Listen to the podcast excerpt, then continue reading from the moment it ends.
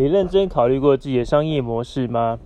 大多数人都认为商业模式这个概念和自己没有太大关系，因为印象中商业模式是企业才有的东西。人们普遍认为企业靠商业模式赚钱，个人靠能力和运气赚钱。不管一个人是否能清醒地意识到自己的商业模式是什么，他都会被自己正在运用的商业模式所左右。受影响的不仅是收入，还有当前的生活与未来的理想。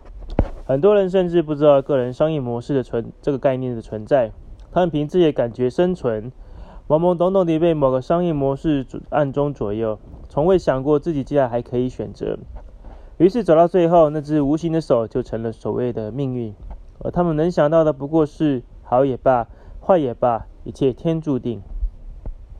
可是你不一样，立志走在财富自由之路上的你，不仅要研究自己的商业模式。有意识地选择自己的商业模式，还要有意识地改良自己的商业模式，让那只无形的手成为你的朋友，而不是敌人。所有人都在出售自己的时间。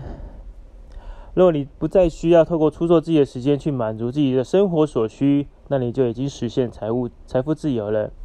换言之，在实现财富自由之前，所有的人都在出售自己的时间。所谓个人商业模式，就是一个人出售自己时间的方式。千万不要以为人们都在使用同样的方式出售自己的时间，也不要以为教师和牙医所运用的不是同一种商业模式，更不要以为不同的商业模式之间没有好坏之分。让我们仔细看看个人商业模式的基本分类。第一种个人商业模式，一份时间出售一次；第二种个人商业模式，同一份时间出售很多次；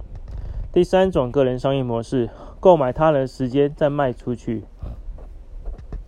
有些人可以把自己的同一份时间出售很多次，其中最典型的就是作者，他们耗费一定的时间和精力创作一部作品，印成书籍，然后就有可能将同一份时间出售很多次了。